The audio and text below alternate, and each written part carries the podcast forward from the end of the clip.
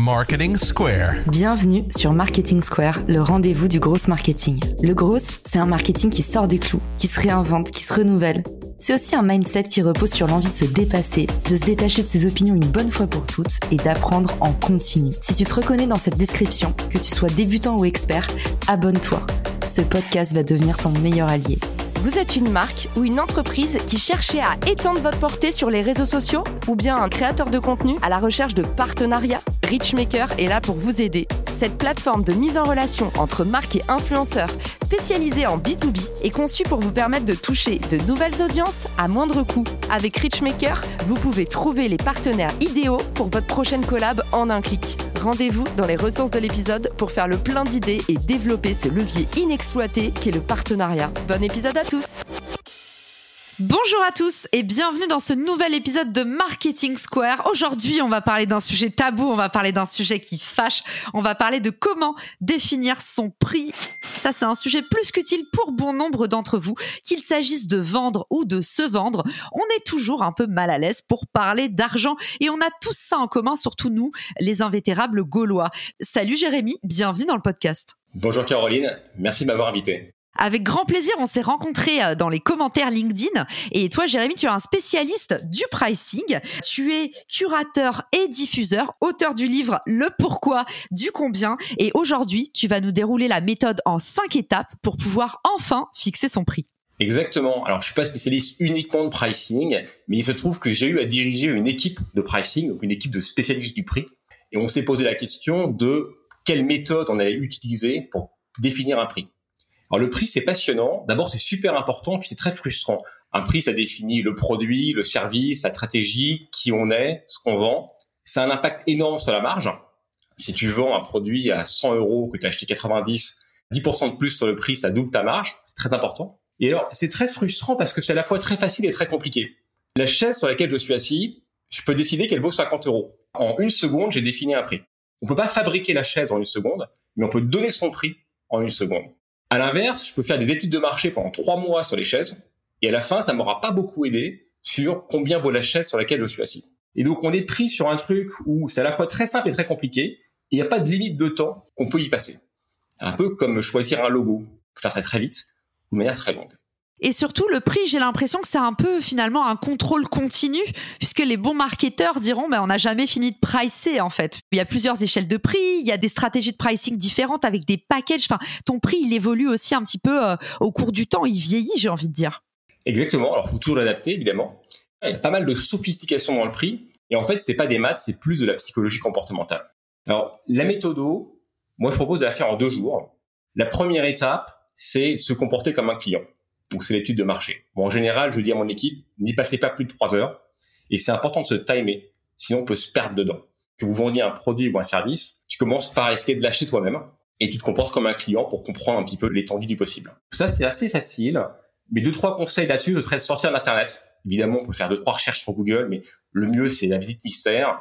C'est d'aller trouver des associations et des journaux spécialisés et d'aller parler à des vrais gens et se comporter vraiment comme un client. Une fois qu'on a fait ça, la deuxième étape, je vais me contredire, c'est le calcul.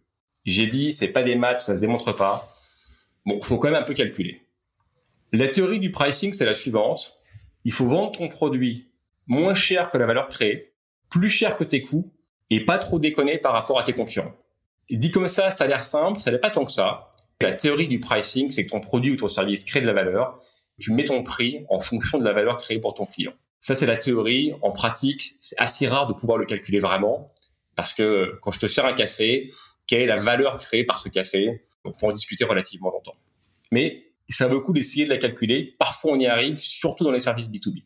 Après, il y a le sujet des coûts. C'est-à-dire qu'en théorie, tu vends ton produit plus cher que tes coûts. L'appareil, c'est beaucoup moins simple qu'il n'y paraît. Il y a des sujets de coûts fixes, des sujets de coûts variables. Il y a des coûts internes, des coûts externes. Il y a des coûts variables marginaux la limite, si on prend le pourquoi du combien, c'est un peu plus expliqué que ça.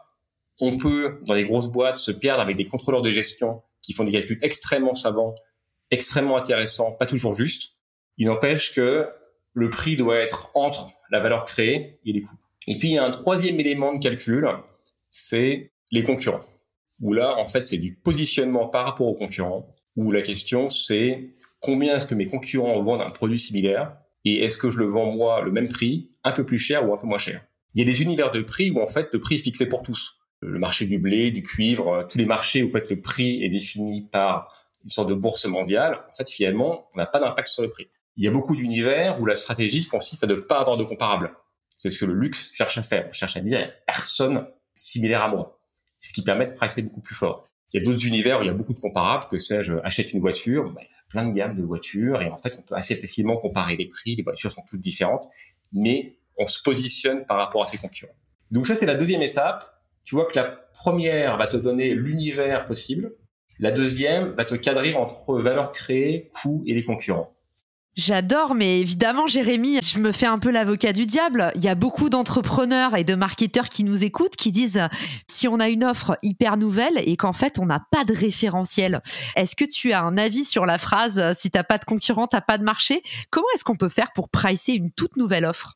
Bah, Là, on va regarder les différents éléments qu'on peut appliquer à une nouvelle offre. Et je vais venir sur l'étape 3 qui est la sophistication et ça va te donner l'étendue des possibles. Les éléments de sophistication, en as environ 8. Il y en a une qui est tout ce qui est euh, dimension. C'est est-ce que en fait je vends sur un seul type de prix ou plusieurs? Je te donne un exemple. Tu achètes un kilo de pommes, c'est 4 euros le kilo ou 3 euros le kilo, qu'importe.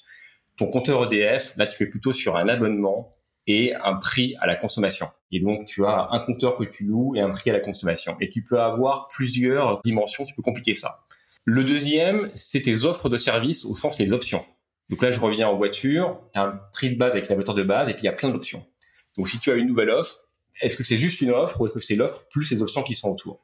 Après, tu as les formules. Les formules, pense à un restaurant. D'ailleurs, euh, quand on veut pricer, aller dans un restaurant, c'est pas mal. Un menu de restaurant, c'est jamais qu'un pricing géant et c'est assez bien fait. Un menu, ça prend les options, entrée, plat, dessert, et ça donne un prix qui est un peu moins cher que ce que tu à la carte. Et donc pareil, tu as une nouvelle offre. Est-ce que c'est des bundles ou des packages d'options existantes, parce que c'est juste un truc. Après, il y a la gamme de prix. C'est un sujet passionnant de pricing psychologique. Je reste sur le menu du restaurant.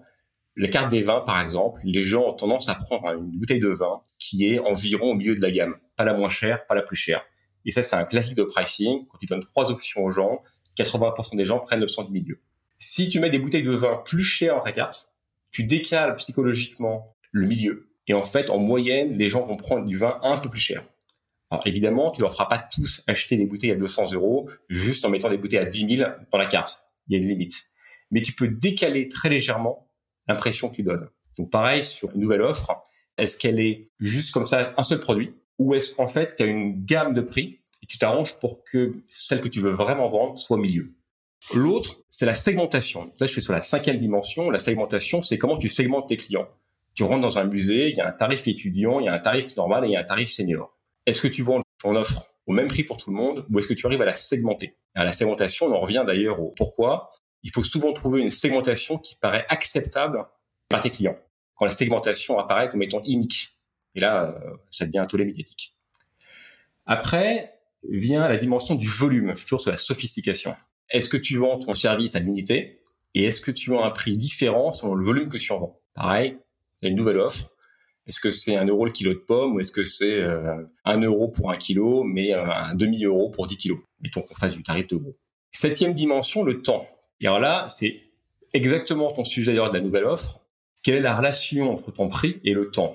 Alors, tu vas souvent avoir des offres early bird. L'offre early bird pour une nouvelle offre, c'est 10 euh, euros pour les 10 premiers, 20 euros pour les 10 suivants et 30 euros pour les 30 derniers. Moi, je cours pas mal de semi-marathons. Typiquement, dans les courses, il y a une offre pour les early birds qui leur permet à eux d'avoir des gens qui s'inscrivent très tôt, six mois, un an à l'avance, qui en parlent à leurs amis. Enfin, toute une logique derrière ça. Un autre exemple de temps, c'est les soldes. Tu as pas mal de business qui fonctionnent avec des logiques où en fait, il y a des prix toute l'année. Et deux ou trois fois par an, le Black Friday, Noël, les soldes, les prix baissent. Et là, tu crées des effets d'aubaine artificiels où les gens ont l'impression que c'est moins cher. Enfin, c'est moins cher, à l'inverse de ça, tu as des marques, notamment dans le luxe, qui disent nous on fait jamais de solde, typiquement Hermès, qui est une autre stratégie de prix. Et donc c'est pour ça qu'on ne peut pas tellement répondre à ta question de comment on price une nouvelle offre, j'allais dire en théorie. Toute la logique, c'est d'avoir la checklist en tête et de choisir dans la checklist ce qui te convient. je reviens au pourquoi du combien. Il y a la checklist. C'est aussi pour ça qu'on a fait cette méthode avec l'équipe.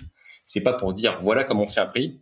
C'est plutôt pour dire voilà les 83 dimensions. Il y en a vraiment 83 qu'on peut prendre en compte quand on définit un prix. La dernière dans la sophistication, et je m'arrête, qui est la huitième élément, c'est tout ce qui est nomenclature psychologie du prix. Tu rentres dans un supermarché, tout se finit par 99. 2,99€, 3,99€, 4,99€. Ça marche mieux dans le B2C que dans le B2B.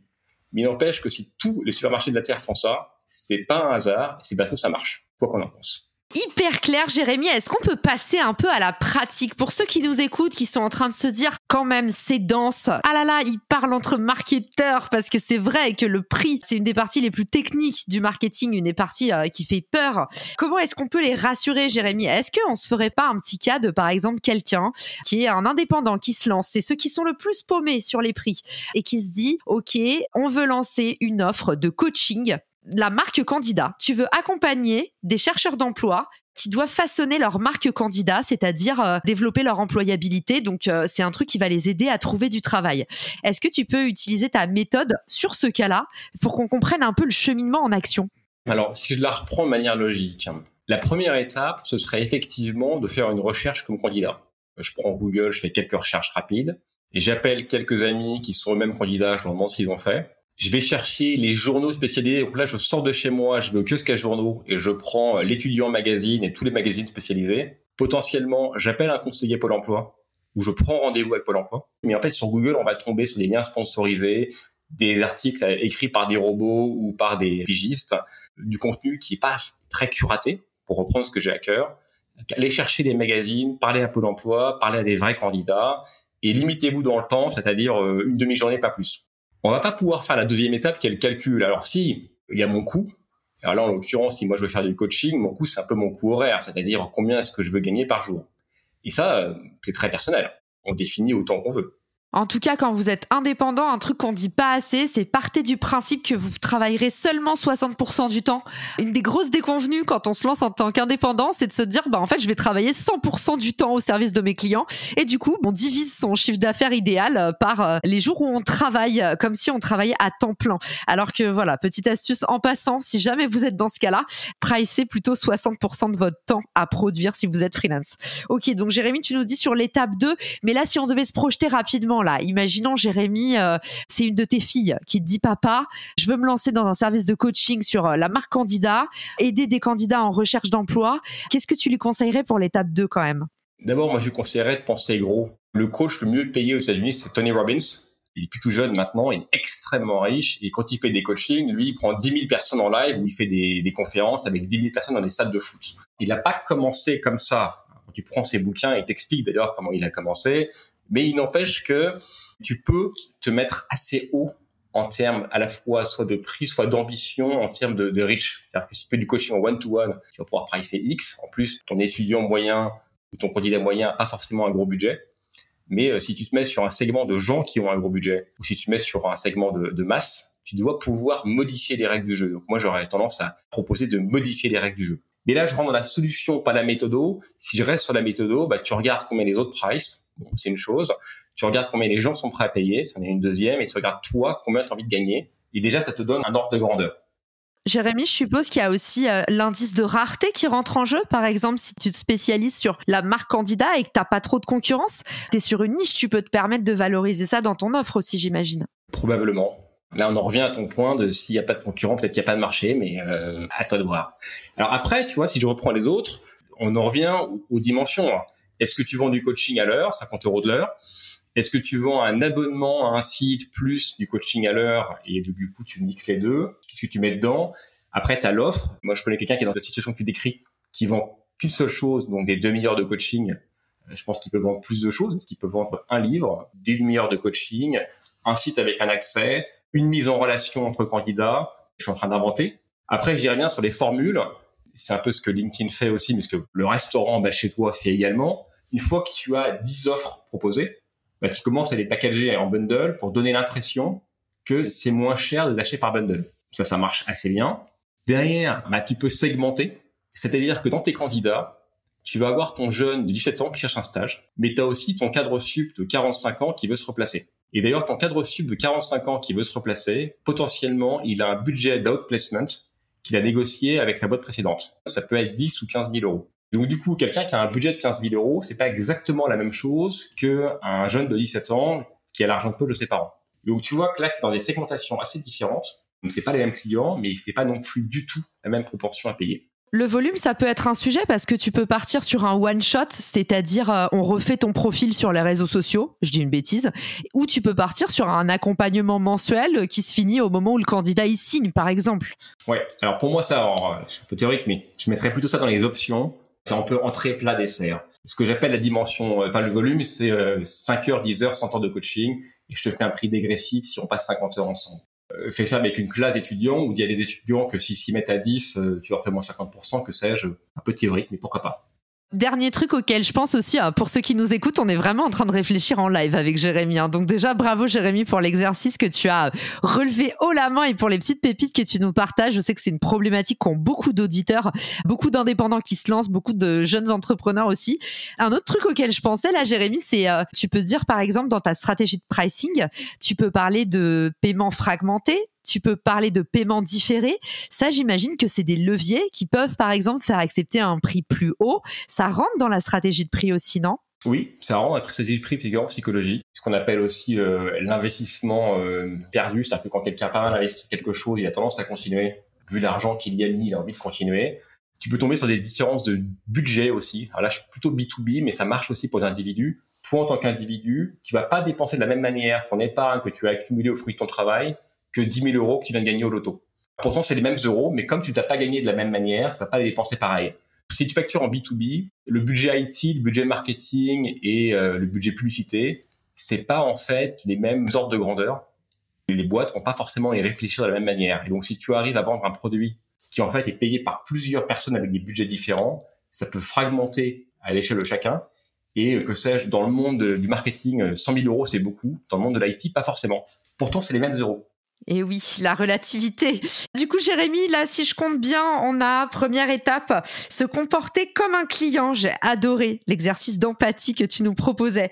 Deuxième étape, tu nous dis, il faut quand même faire un calcul et tu nous as proposé ton équation un peu magique. Troisième étape, tu nous as détaillé les éléments de sophistication. On a perdu deux étapes en route?